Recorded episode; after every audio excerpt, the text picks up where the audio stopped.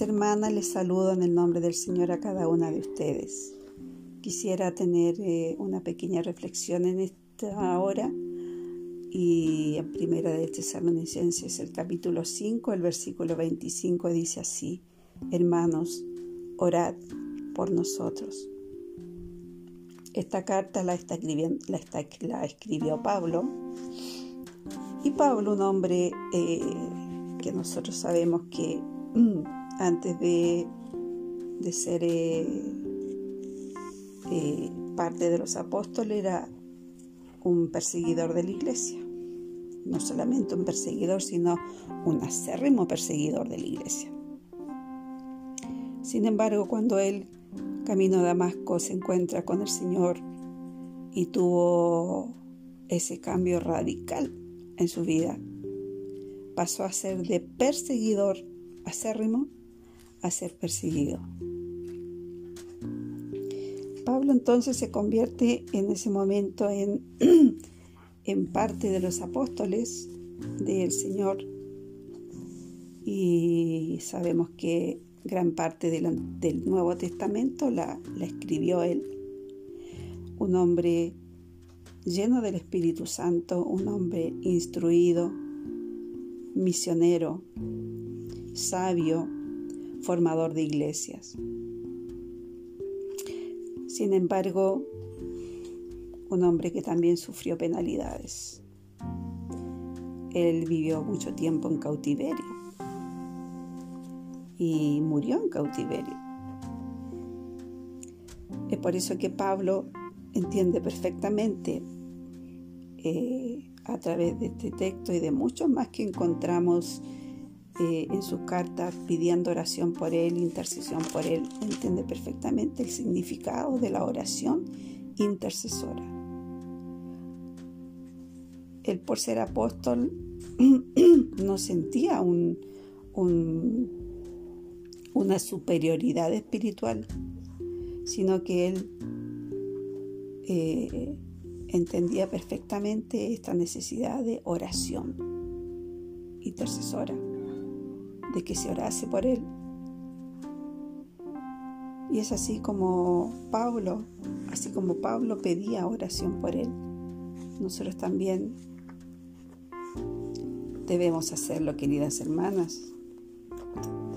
La oración intercesora nos ayuda a crecer, nos ayuda a sentirnos eh, edificadas, fortalecidas por medio de la oración intercesora podemos conocer las situaciones que estamos viviendo las unas con las otras.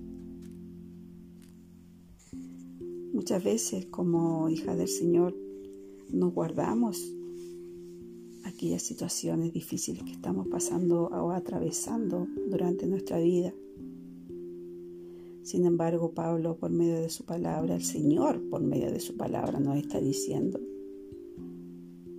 que oremos los unos por los otros.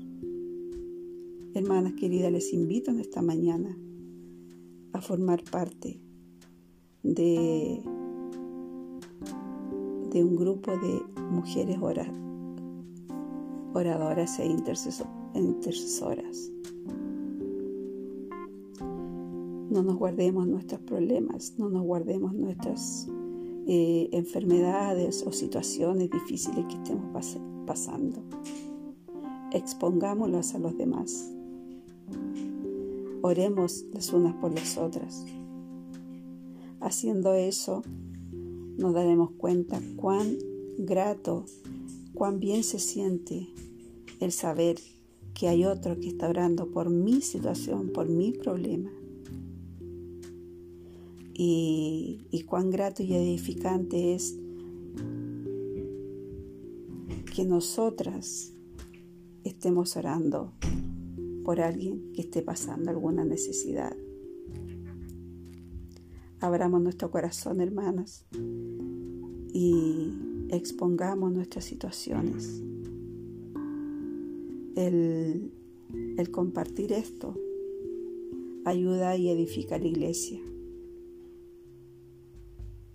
el interceder los unos por los otros nos hace crecer espiritualmente y eh,